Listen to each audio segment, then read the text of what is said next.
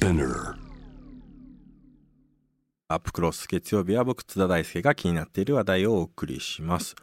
新型コロナウイルスの感染拡大は雇用環境にも大きな打撃を与えていますけれどもこうした中正社員の局アナと比べて不安定になりがちなフリーアナウンサーが作った制作会社が注目を集めているんです。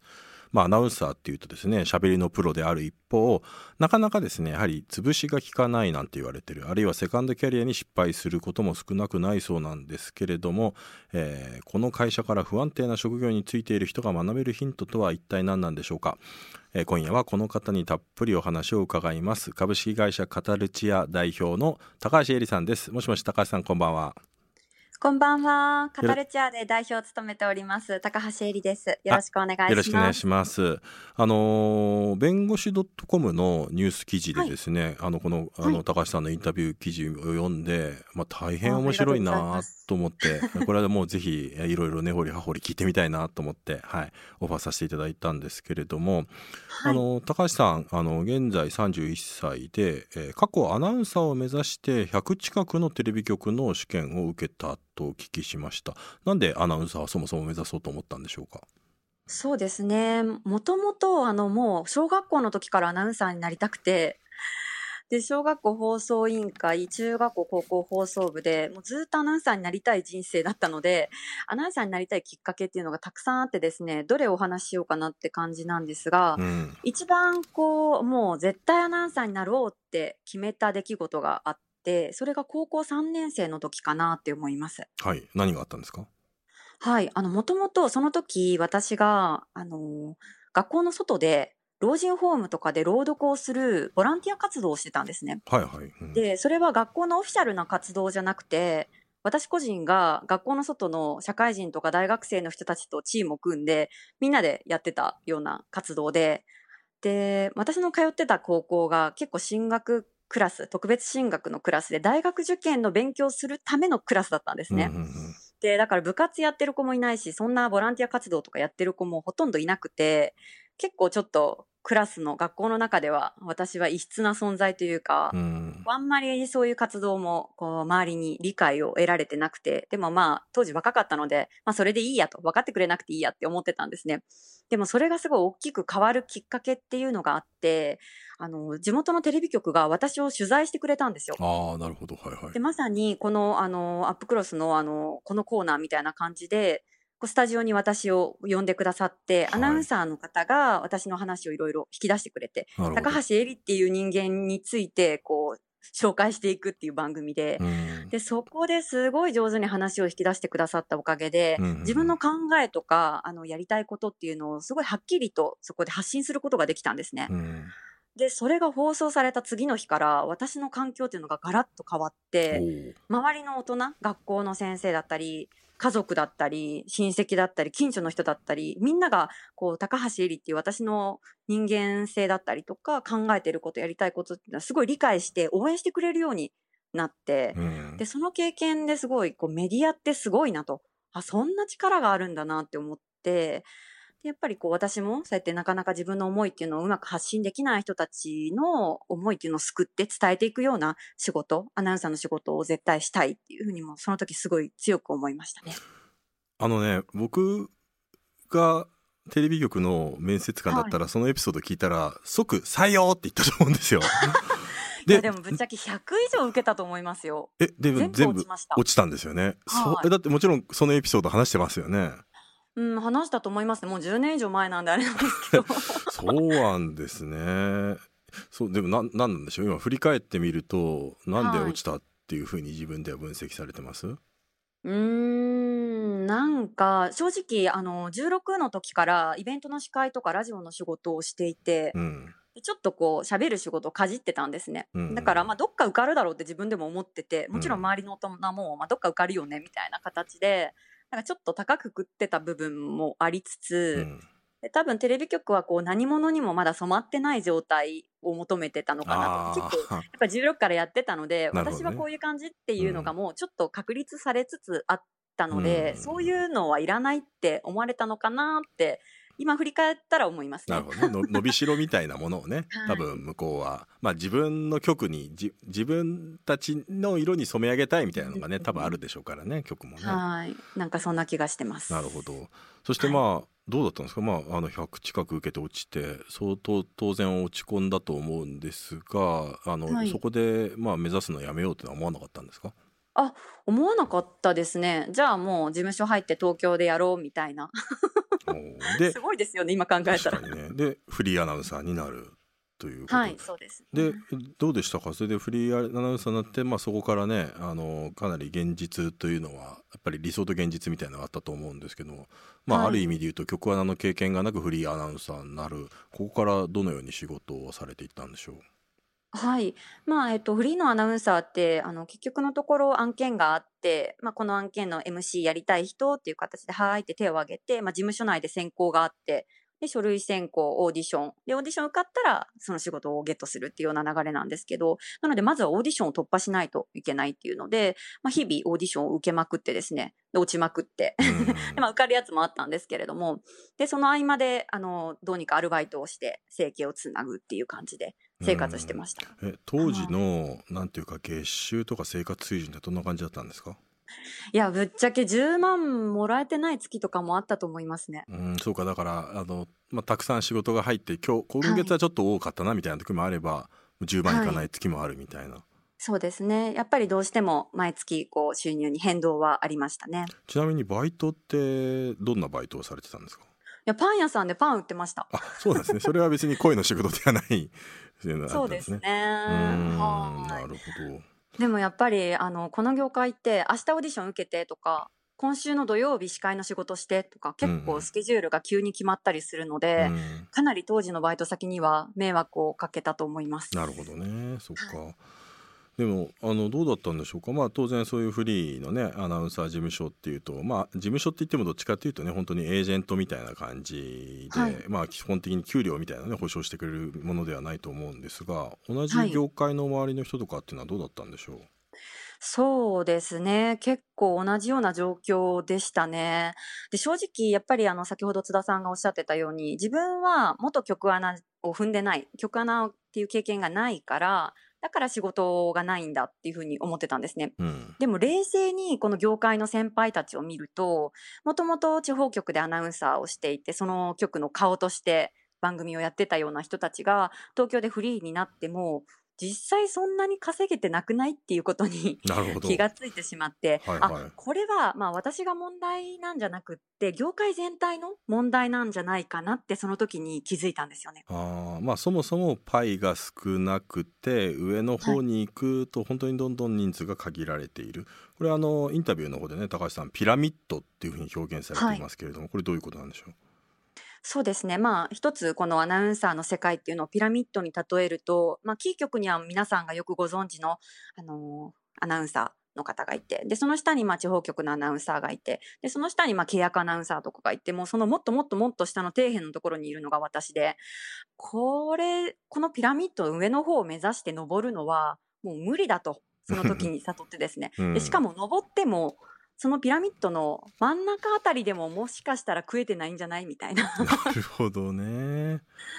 そうなんですよね。そうするまあよく言われるのがねあの演劇の業界で役者の人なんてみんなバイトしながらやって、はい、本当にまあ上の方でテレビとかで活躍できるようになった人は一一握りで中堅ぐらいでも、はい、ねあのバイトやってるみたいなっていうね、はい、なんかそれともう実はアナウンサーっていうとなんかすごく華やかな世界でねえーはい、まあテレビに出なくてもなんか結婚式の司会とかいろいろあるんじゃないのとか思われがちだけど実際やっぱそんなことはないっていうことなんですね。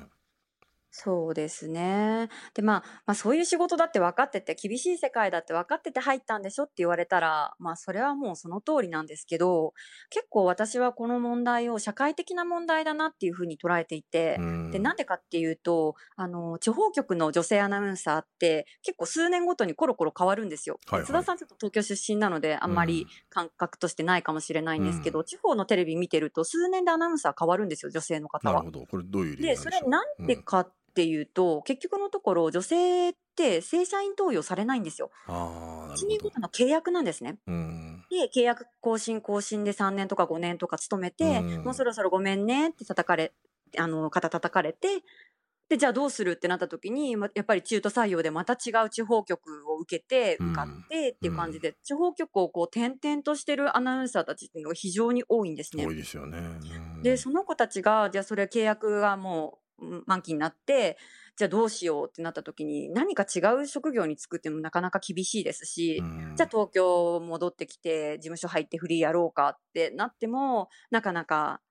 生活はできないと。うんまあそういう現状があって、なので結構私はこう社会的な問題として捉えてますね。あの社会的な問題というと多分ね今ここ1週間ぐらいね世間を賑わしてるあの森喜朗会長のねあの、はい女性蔑視の発言があって多分ではい。もそういう話ともつながっていて、はい。あのこれ、まあ、高橋さんご指摘されているようにやっぱりキー局のアナウンサーとかあるいはまあはいいろんなアナウンサーが30歳前後でこの年齢の壁があるというやはりどうしても若い女性アナに、えーどんどん切り替わっていく。でも、はい。男性アナウンサーってそんなにそういう切り替わりあんまないよなみたいなところとか。だからなんかすごく女性だけがそういうまあエイジズムだとかねルッキズムとかも含めてなんかはい。あの当たり前のようにあのある程度まで働いたらじゃああとは次へって言ってキャリアも保証されないみたいな、まあ、そういう環境があるということで、まさにこれ実は社会的な問題っていうことですよね。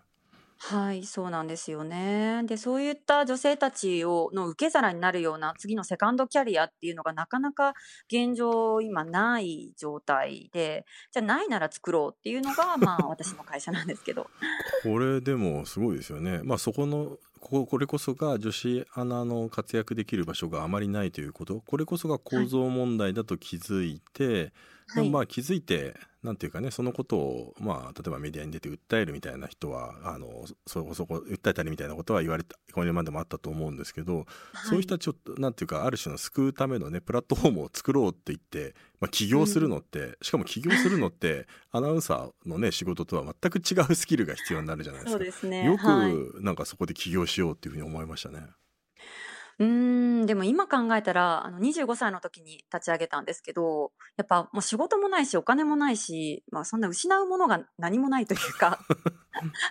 怖いものがなかったですね。うんでそして周りを見渡してもまさにそういう会社がなかったから作ろうと思ったっていうことなんですね。そうですね。だからまあ本当にまさにさっきのピラミッドっていう言葉を使えば、もうその女子アナのピラミッドを登るのをやめて、もう全く違うアナウンサーの制作会社っていうなんかちょっと変な ピラミッドを作って、うんでそこをこう頑張って作っていくっていうのを、はい、やるようになりました。まあ、そのピラミッドの中間から下の大変な状況に置かれている人たちにこの構造よりももっといい構造があるよっていうオルタナティブをね示すっていうことだったんだと思います。はい、こちらの会社カタルチア会社名の由来から教えていただけますか？はい。カタルチア、カタル応援隊、カタルチアという造語から名前を付けました。これは、えっと、語る人たち、アナウンサーを応援したい。そして、語ることで企業様の PR を応援したいというような2つの意味を込めております。あーこれは結構かん早くあのこの会社名にはいあの行き着いたんですか？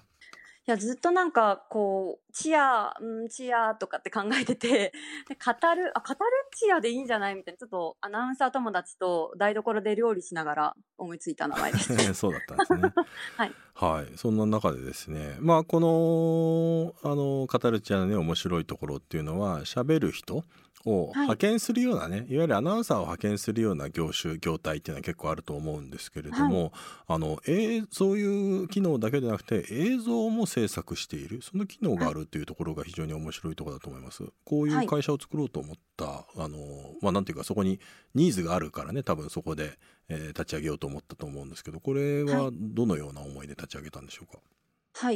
えっと、元局アナのアナウンサーの子たち、まあ先ほど、まあ大変厳しい状態に置かれてたり、セカンドキャリアになかなかあの失敗したりとか難しい状態があるっていうお話させていただいたんですけれども、じゃあ彼女たちがダメかっていうと全くそんなことなくてですね、非常にコミュニケーション能力も高いですし、いろいろなスキルを持ってるんですね。で、じゃあ彼女たち何できるんだろうって突き詰めて考えていくと、結構地方局のアナウンサーって記者業務も兼任している場合が多くてですね、はいはい、うん。自分で番番組の企画書いて、台本書いて、取材に行って、カメラ回して、インタビューして、うん、持ってきた映像に自分でテロップ入れて、ナレーション入れて、夕方のオンエア顔出しでニュース読むみたいな。うん結構すごい仕事をしてまして。すごいですね、確かに。アナウンサーの子たちって映像制作できるんじゃないっって思って確かにね言われてみればそうですよね。うん、はいなので、まあ、映像制作の授業を始めてで、まあ、みんながそのアナウンサーとしての仕事で生活ができないっていうので全然関係ない飲食のアルバイトとか販売のバイトとかするよりも、うん、アナウンサーの仕事のその延長線上にある仕事アナウンサーの仕事に近い何か関係あるものでお金を稼げた方が絶対幸せだって思って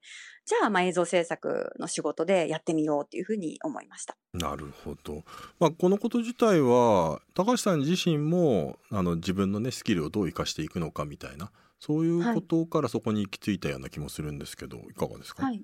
あ、そうですね。あの、もともと大学でメディア社会を専攻していて、で、まあそこで若干映像制作勉強してたので、まあ映像だったら自分もできるっていうのもありましたね、確かに。うん。あのー、カタルチアは実際、これはどうなんでしょう？エージェントみたいなイメージなんでしょうか？何人ぐらいの人が参加されているんでしょうか？今、約200人ぐらいのアナウンサーに登録してもらってます。これはその登録してもらうときに自分は何ができるのかみたいなスキルも一緒に登録してもらうっていうことなんでしょうか？はい、そうですね。で、まあ、そのアナウンサーとして登録をして、仕事が振られるのが待つっていうスタイルではなくてですね、うち非常に面白くて、登録してる子たちが自分で自分の仕事を取ってくるっていうようなスタイルになって営業までやってるんですね。そうですね。うちの一番面白いかなと思う点は、まあ、そういう営業スタッフも兼任してるっていうところかなと思います。でもこれはどういうイメージなんでしょう？つまり自分でね営業して仕事を取ってくるんだったらカタルチを通す必要がないと思うんですけれども通す、はい、通すことによるどういうメリットがあるんでしょうか？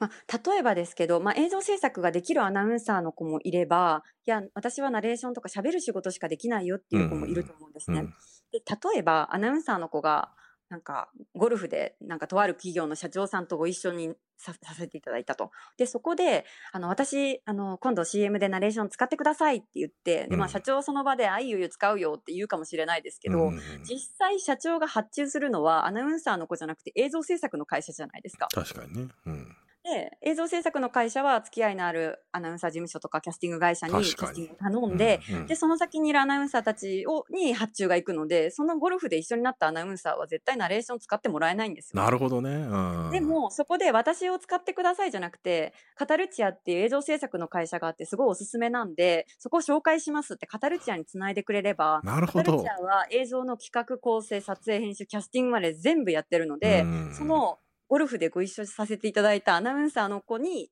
ナレーションの仕事を振ることができるんですね。なるほどね。はい。そうかそうかそこがやっぱりあのもう本当にギルドのようなネットワークになっているから。はい、そこを紹介することでまあなんていうかあの大きな仕事っていうのも受けやすくなるっていうところもあるんでしょうね。そうですね。で、しかも、まあ、その子たち、あの、カタルチアのメンバーが営業で仕事を取ってきてくれたら、営業のインセンティブを払うようにしていて、うん、なので、その女の子が、もし、あの、自分が取ってきた仕事で、ナレーションもすれば、営業のインセンティブもらって、で、その上で出演料ももらって、で、制作やれば制作のフィーももらってて、2階建て、3階建てでその子にお金が入る仕組みっていうのを作っています。なるほど。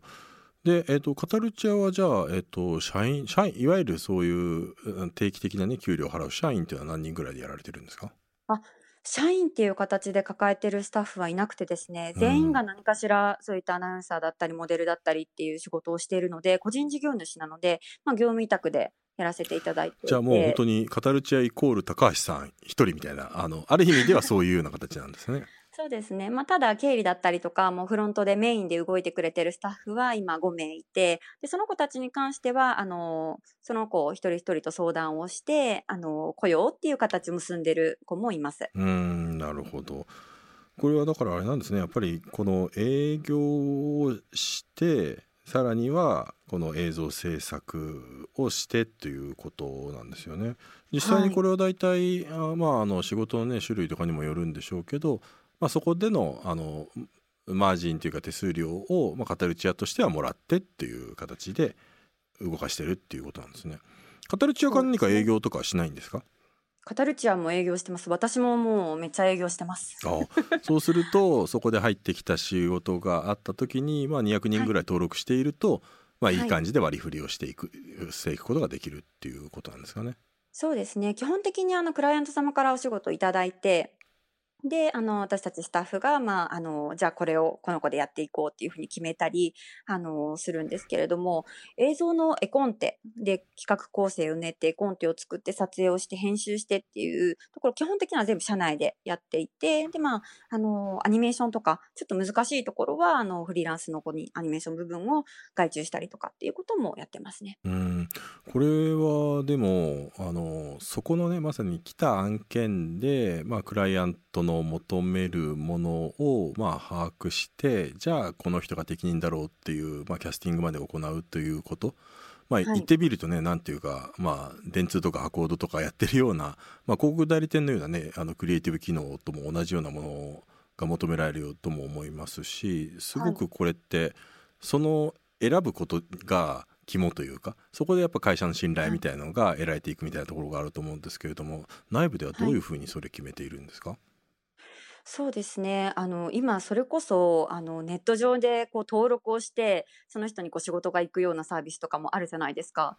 ただ、やっぱりそれだと、その子のスキル、どれぐらいできるかとか、どういうところが得意で逆に苦手かとか、把握ができないので、基本的にはもう登録している人全員に私があって、その子の得意不得意も全部聞いた上で、あの、この子が適任だろうっていうのを選ぶようにしてます。そうですよね。いや、なんか、その説明をし、あの、いただいて僕も納得しましたけど、そういうかなり細かく、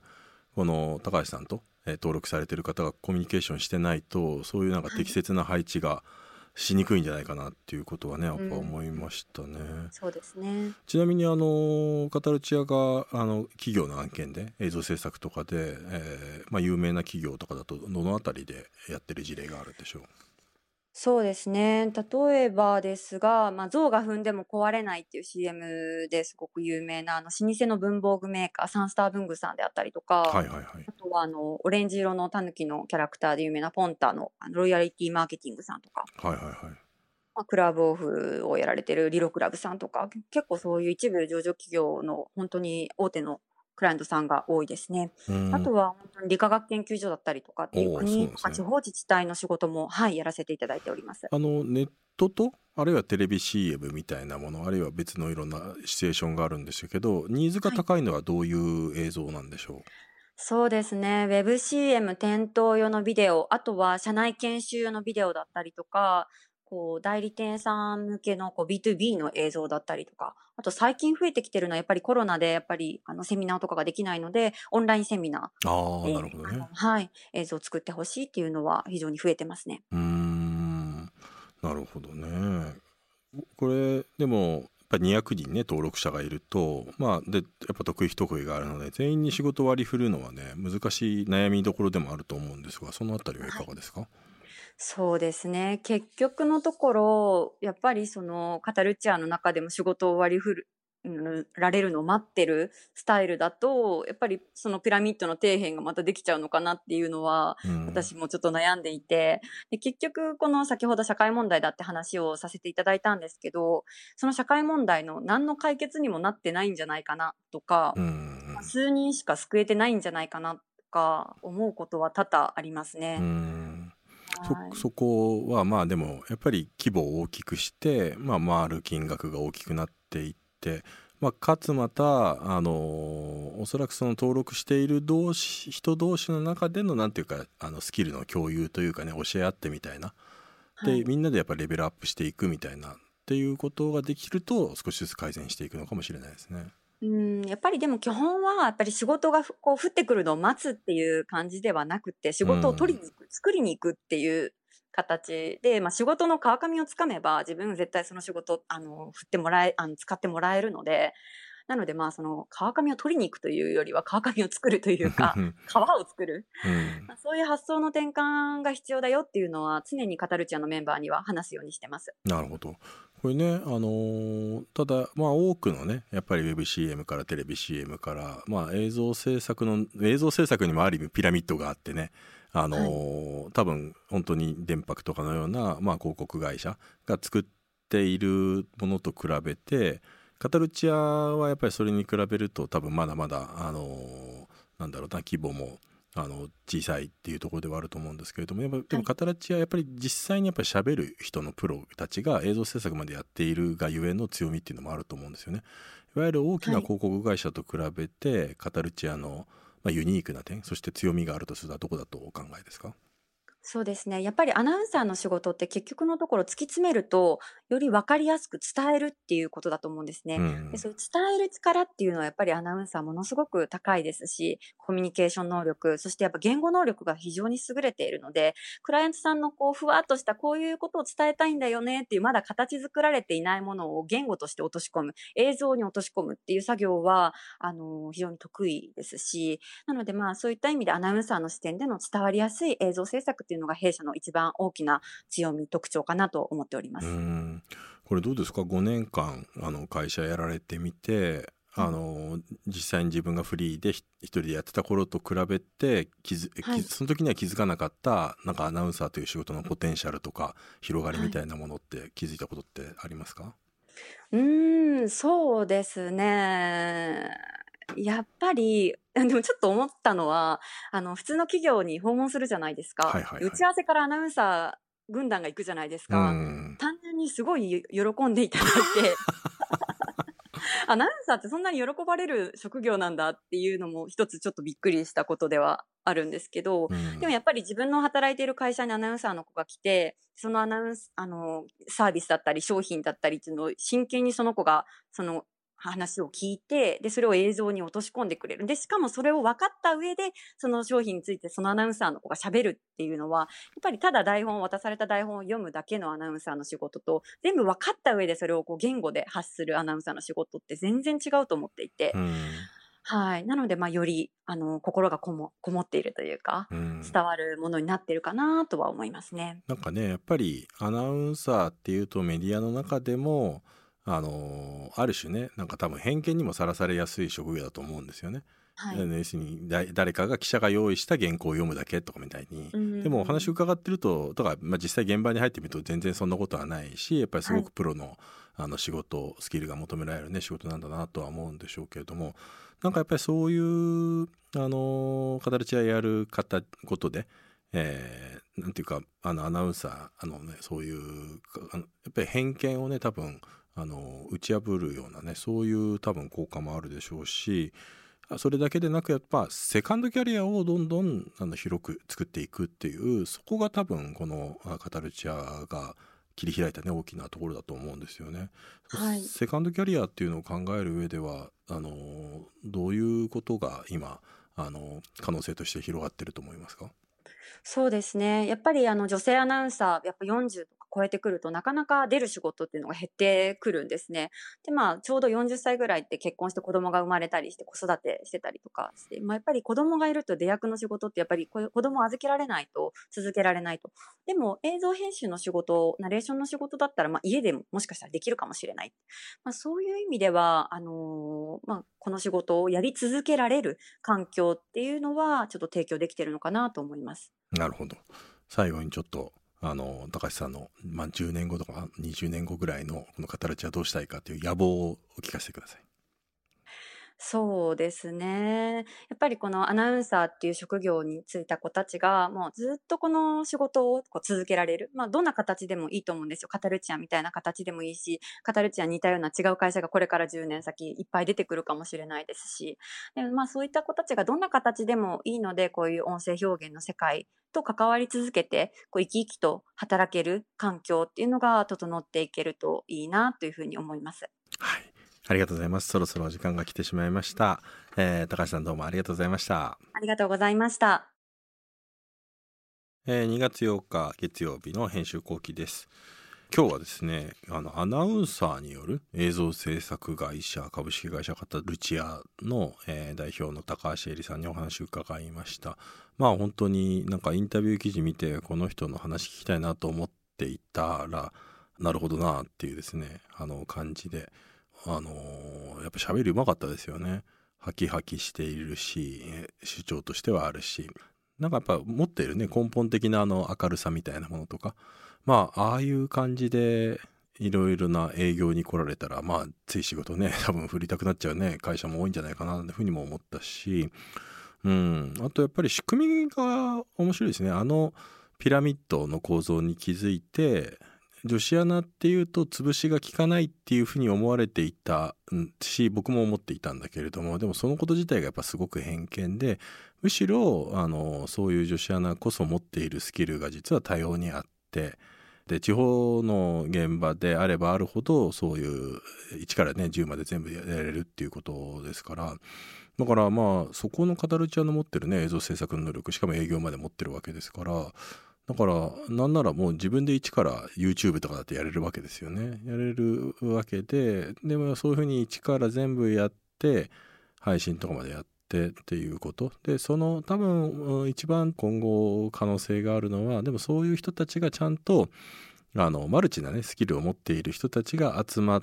ていてそれで案件を取ってくるっていうところ。ここの仕組みが多分面白いんだろうなっていうことは思いましたね。うん、だからあくまでねあのこれ今はね多分企業の企業向けのあの映像制作。まあやっぱ PR とか広報用のものが多いと思うんですけれども。でもそれだけじゃなくてもうちょっとその自治体があのお金を出したりとかあるいはあの報道番組だってできますよね。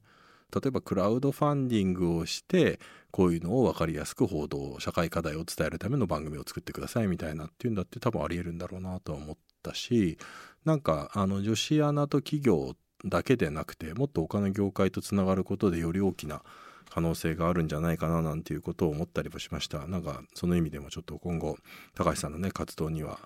注目していきたいなということを思ってます。はい、ということで2月4日の編集後期でした。ではまた。